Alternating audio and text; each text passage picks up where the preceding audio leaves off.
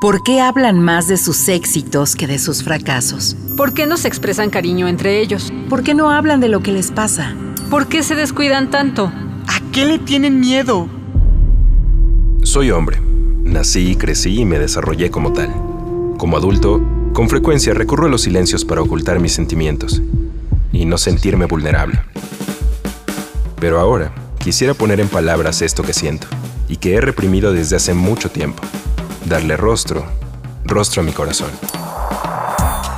Rostro Corazón. Otras masculinidades son posibles. Con José Alfredo Cruz. Rostro Corazón.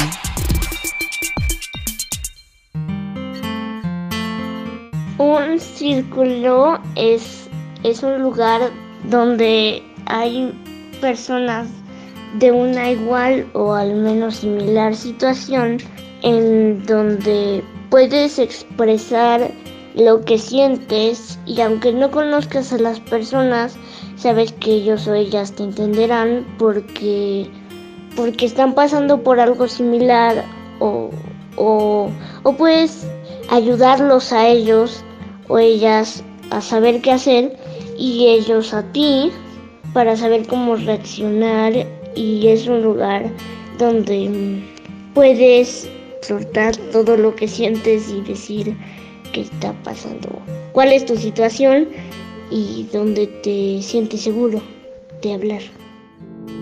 La voz de María José Félix Mesa, hoy de 12 años, cuando nos regaló esta apreciación sobre el círculo, tenía 9 años.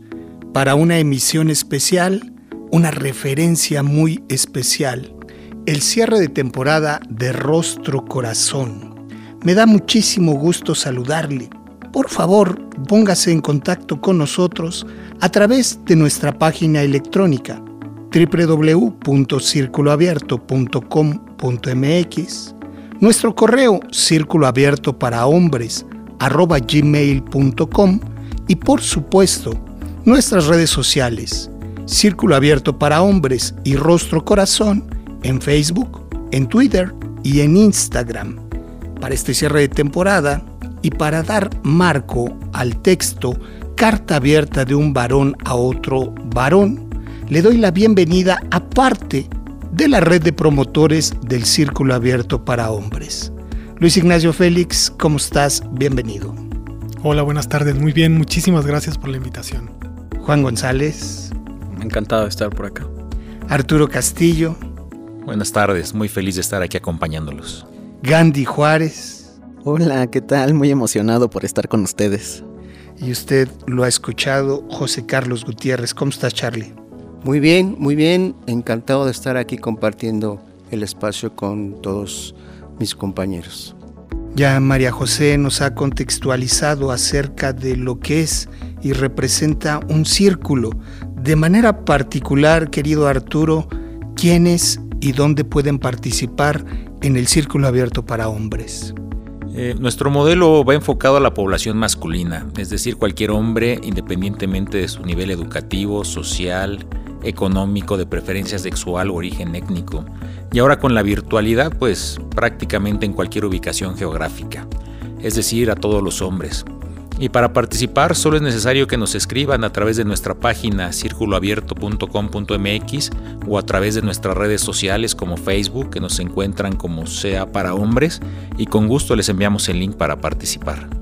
Muchísimas gracias Arturo. Juan, ¿cómo es que llegaste y cuándo? ¿Por qué es que te mantienes sesionando en este círculo?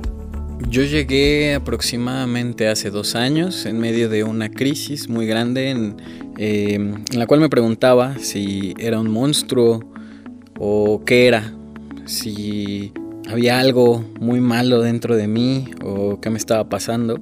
Y descubrí que no, que no es que sea un monstruo, soy un hombre, eh, soy un hombre violento que intenta ser menos violento que cuesta mucho trabajo, pero que, y por eso me mantengo en el círculo, en ese trabajo de ser menos vato, menos violento, menos hiriente, soy un poquito cada vez más feliz.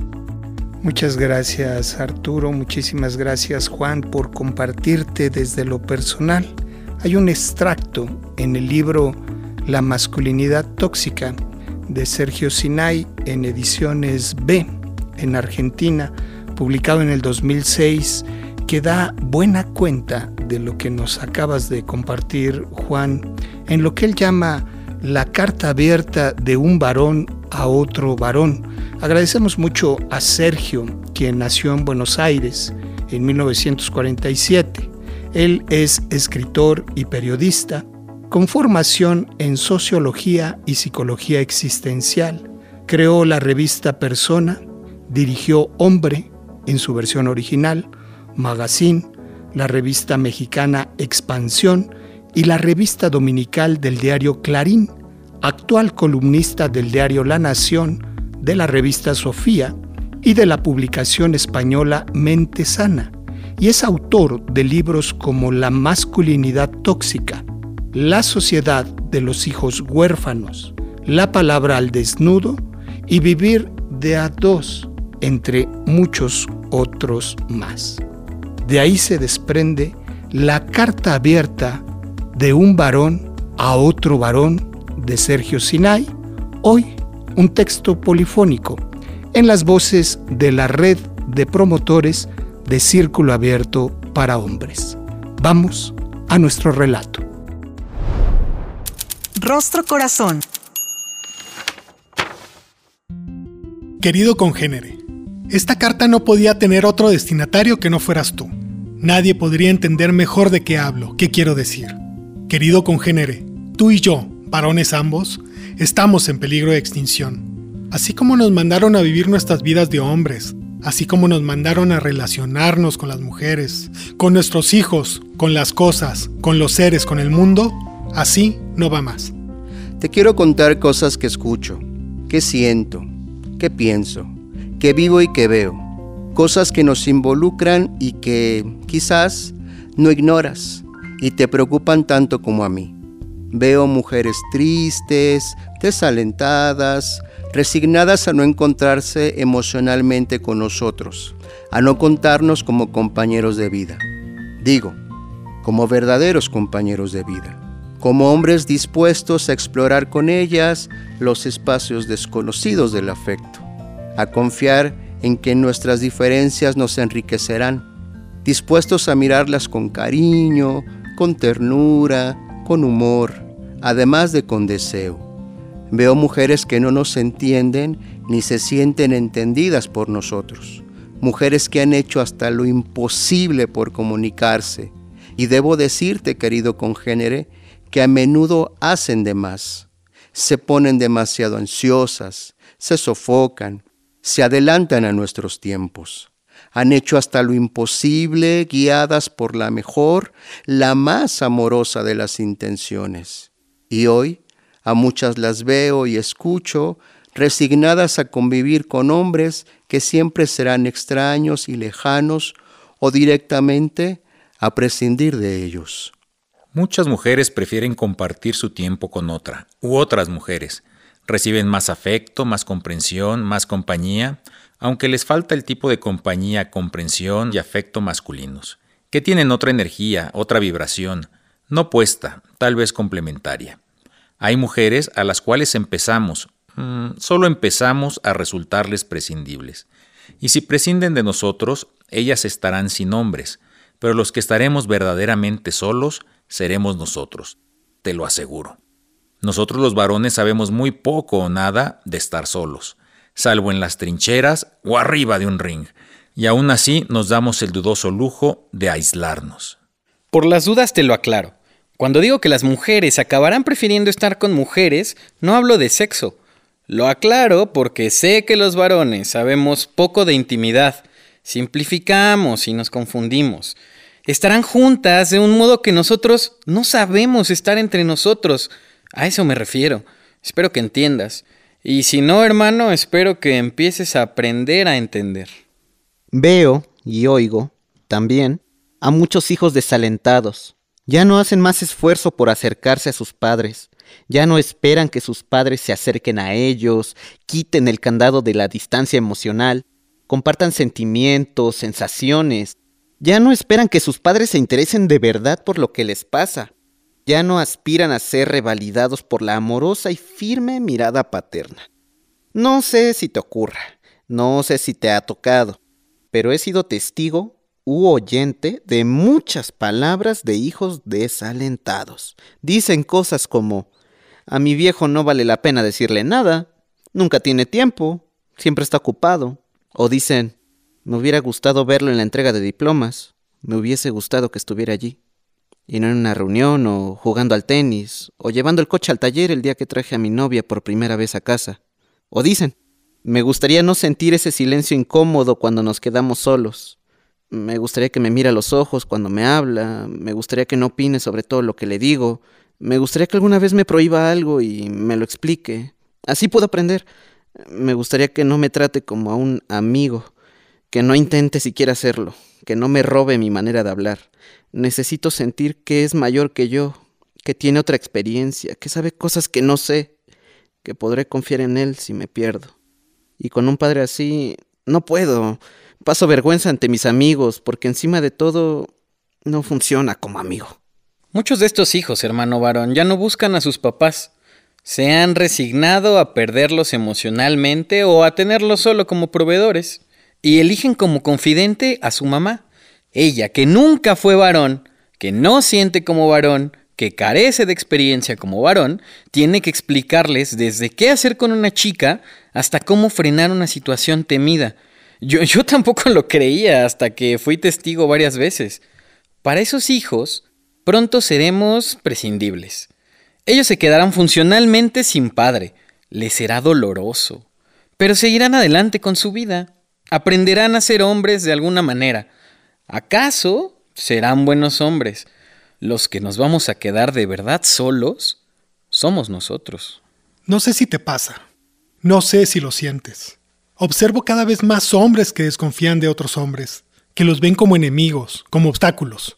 A lo sumo los ven como instrumentos, como medios. Ese tipo me sirve o me sirve. Lo tengo que cuidar o lo tengo que fregar. Escucho eso. Lo escucho con una frecuencia que me alarma. Pasa en las empresas, en la política, en la vida social, en los clubes, en las agrupaciones profesionales. Veo cada vez más hombres cegados por la ambición, a los que no les importa qué precio, moral, en salud, en dinero o reputación, hay que pagar para tener. Tener. Esa es la palabra, hermano varón. Tener poder, mujeres, dinero, casas, cosas. No importa qué cosas, cosas. Cuando hay tan poca solidaridad, tan poca empatía, tan poca camaradería entre los varones, estamos mal, hermano varón. Nos quedamos solos, solos entre nosotros, solos y en guardia, solos y enfermos. Cada vez veo más hombres deprimidos, hombres que no duermen, hombres que parecen pastilleros ambulantes, Viagra, Lopidol, Alplax, clorazepam, ansiolíticos, sedantes, antiácidos, antiinflamatorios, analgésicos, farmacias que caminan, hombres que desoyen todos los síntomas con que sus cuerpos les hablan, hombres con dolores, con malestares físicos o emocionales, a los que prefieren no atender. Morimos antes de tiempo o llegamos estropeados a nuestra vejez necesitamos para nosotros y para otros llegar vivos a la hora de nuestro final, con capacidad para convertir nuestras experiencias en sabiduría y para hacer de nuestra sabiduría una herramienta al servicio de nuestros afectos y nuestro mundo. Pero la gran mayoría de nosotros estamos llegando vacíos, sin nada para transmitir, habiendo acumulado vivencias como quien junta fotos, pero sin haberlas transformado en algo trascendente. Rostro Corazón. Otras masculinidades son posibles. Regresamos. Rostro Corazón. Y así no va más, hermano varón, querido congénere con nuestra violencia, con nuestra ausencia de perdón, de comprensión, de flexibilidad, estamos destruyendo el mundo. Digo nosotros, digo los varones, no es un nosotros abstracto. Digo los hombres, los que tenemos pene y voces gruesas y pelos en todas partes, a veces menos en la cabeza. ¿Se entiende, muchacho? Digo que los varones con nuestro maldito mandato machista ya hemos hecho mucho daño y ya nos hemos hecho mucho daño a nosotros mismos. Así no va más. Seremos prescindibles para las mujeres. ¿Quién nos hizo creer que estarán siempre a nuestros pies muertas por nuestros penes? Seremos prescindibles para nuestros hijos. La paternidad biológica es solo un dato, un accidente. Hay que darle sentido, llenarla de contenido. Prescindimos entre nosotros uno del otro, apenas nos usamos. Así no se construyen vínculos fraternales y fecundos. Ya hay mujeres, narcisistas si quieres, egoístas si te parece, estoy de acuerdo, que nos usan de padrillos, a veces sin que lo sepamos, para tener hijos y librarse de tener maridos. Ya hay fecundación in vitro, y si la clonación avanza, Dios no permita que esos locos omnipotentes lleguen a cumplir, invocando a la ciencia sus sueños demenciales, bastará con una célula materna para crear un hijo. Y no seremos necesarios ni como sementales. Será el ominoso final de un modelo que nos hizo creer invulnerables, poderosos y ganadores. ¿Qué ganábamos, querido congénere? ¿De veras no estás un poco harto de tener que demostrar todo el tiempo que tienes huevos? ¿Qué quiere decir tener huevos? No es algo que elegiste, no es algo que se logra con esfuerzo, con aplicación, con creatividad. Ya basta con aquello de los huevos. La mayoría de nosotros, la penosa inmensa mayoría, ni siquiera sabe qué función cumplen los testículos en nuestro organismo. ¿De veras no estás harto de demostrar tu aguante, de jugártela siempre solo? También los burros tienen mucho aguante y los bueyes. ¿Hay algo más por lo que te destaques? ¿Algo propio, generado desde tu corazón? De veras, ¿no estás harto de tener que demostrarles a las mujeres el largo y el grosor de tu pene? ¿De tratar de batir récords cuando estás con ellas? ¿No estás harto de ir a la cama con pavor de que tu arma tenga la pólvora mojada? ¿No estás harto de negarlo? ¿Lo vas a negar ahora una vez más?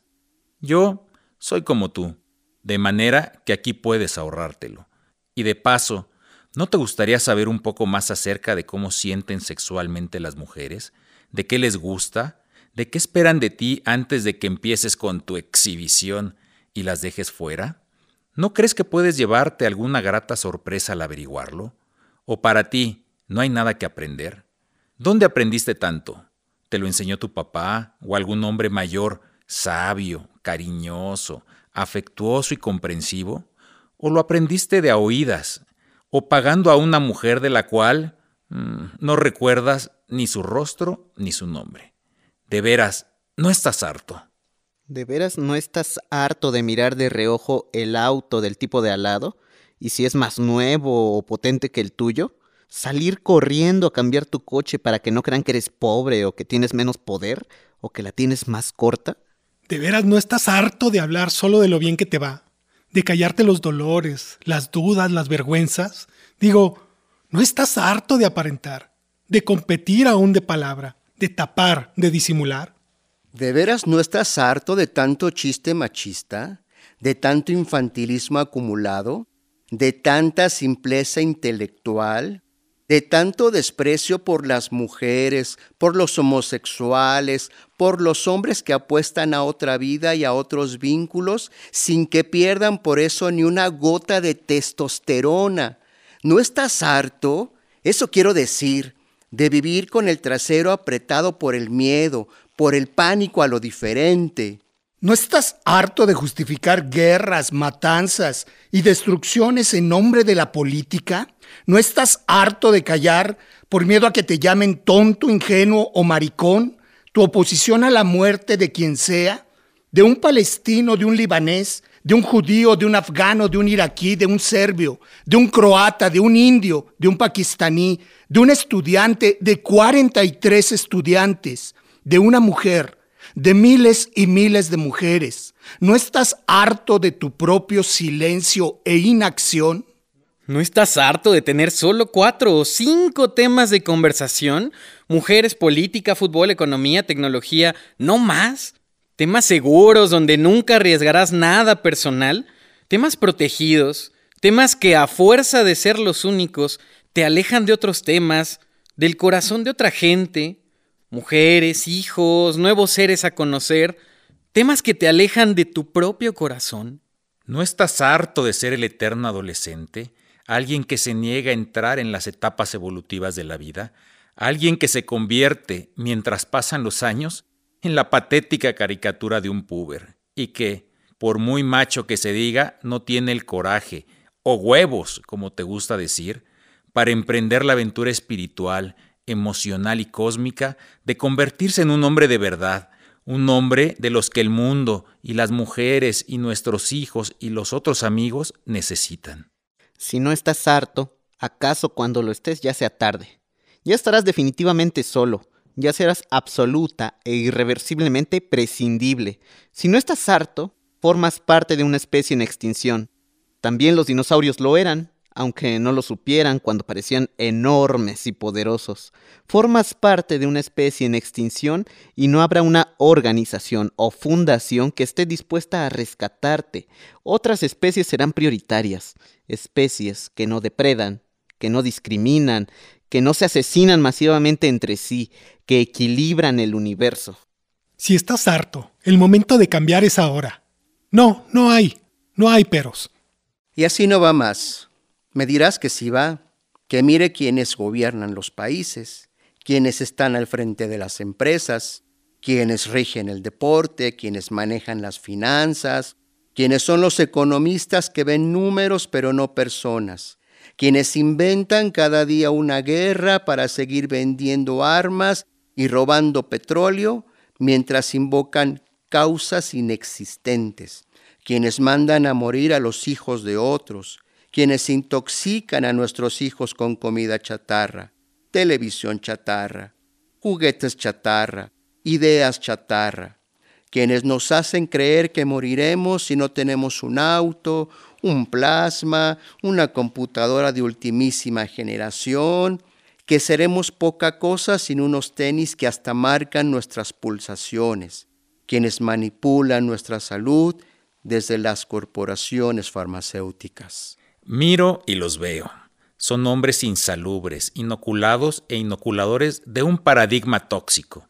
Y son mayoría. Es cierto, pero repito, también los dinosaurios parecían invulnerables cuando, aunque ellos no lo supieran, ya estaban en extinción. Y de paso, pido perdón a los dinosaurios por tan penosa comparación.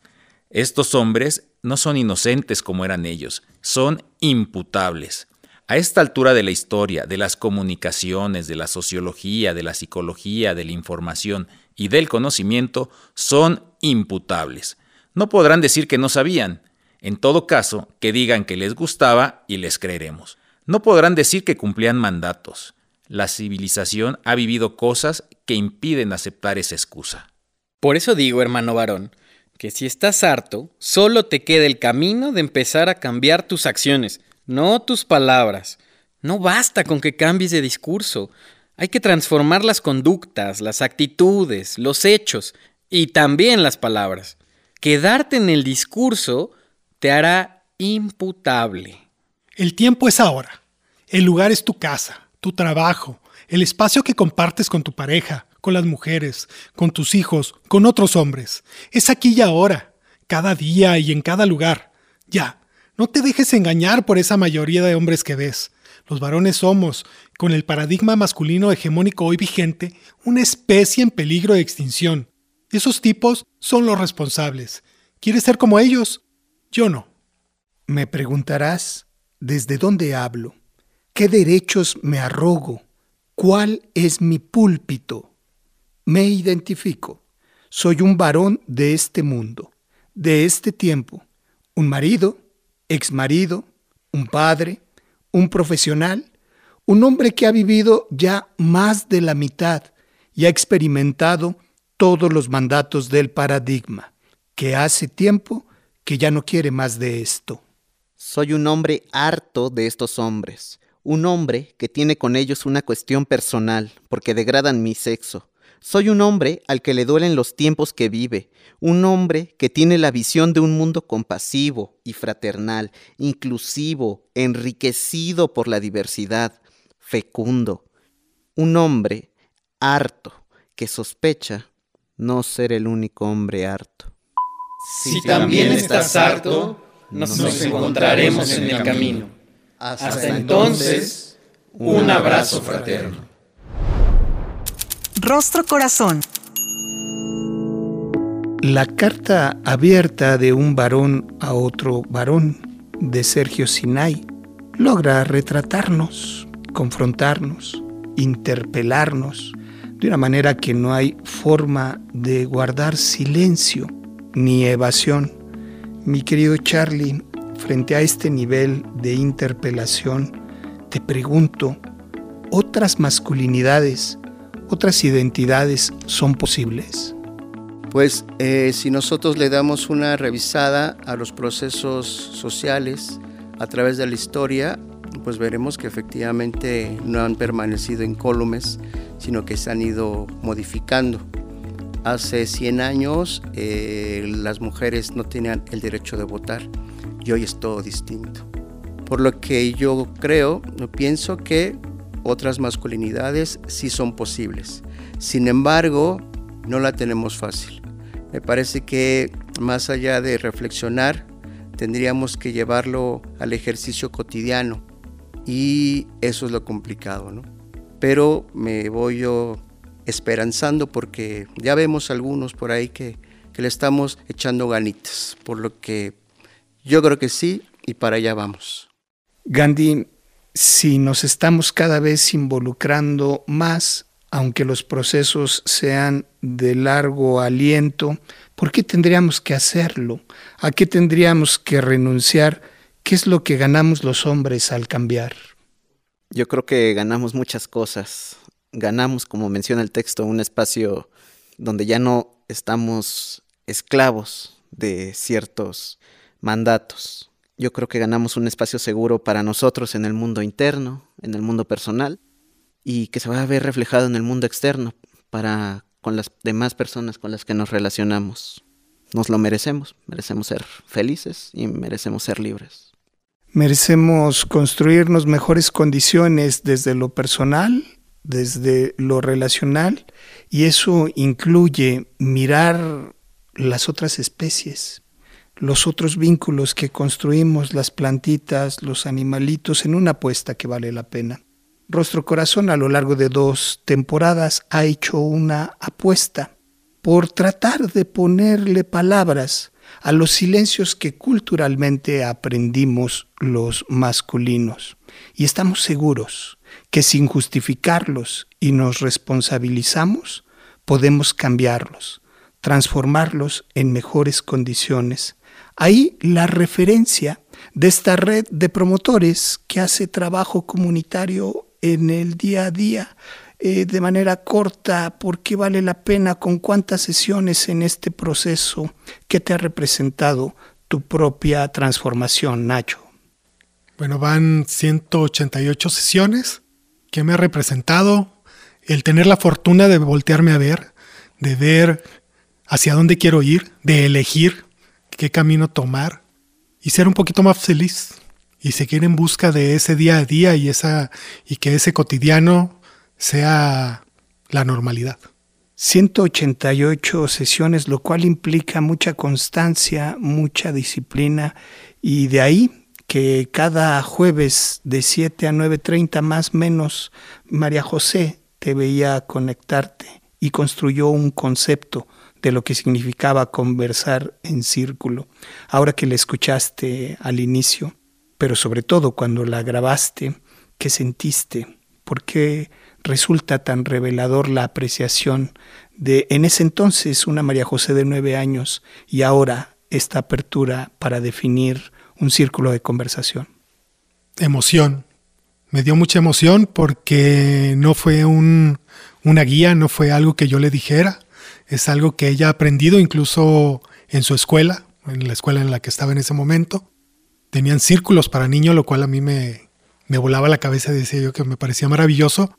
Y esa definición me parece honesta, muy sencilla, muy del corazón e incluyente.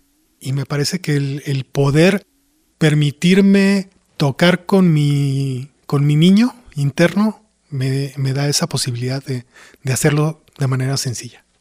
Creo que todos contactamos y nos confrontamos a través de ese niño interno en la voz de María José y te agradezco muchísimo que hayas rescatado esta definición que le da Marco hoy a el cierre de la segunda temporada del Rostro Corazón. Si usted eh, creció con cuerpo masculino, si lo eligió y es una consecuencia de esta cultura en la que nos construimos y sospecha que algo no anda bien y quiere transformarlo, por favor acérquese a través de las distintas redes sociales del Círculo Abierto para Hombres. Yo le agradezco, por supuesto, a la Casa Grupo Imer, a Ciudadana 660 haber alojado estas dos temporadas de transmisión, a usted que siempre ha seguido nuestras transmisiones, a David Mejía en la magia de la producción y la edición y hoy a Cristina García en los controles técnicos. Mi nombre es José Alfredo Cruz. Con toda certeza, nos volvemos a escuchar y nos volveremos a abrazar. Hasta la próxima. El Instituto Mexicano de la Radio presentó Rostro Corazón. Otras masculinidades son posibles. Con José Alfredo Cruz Rostro Corazón.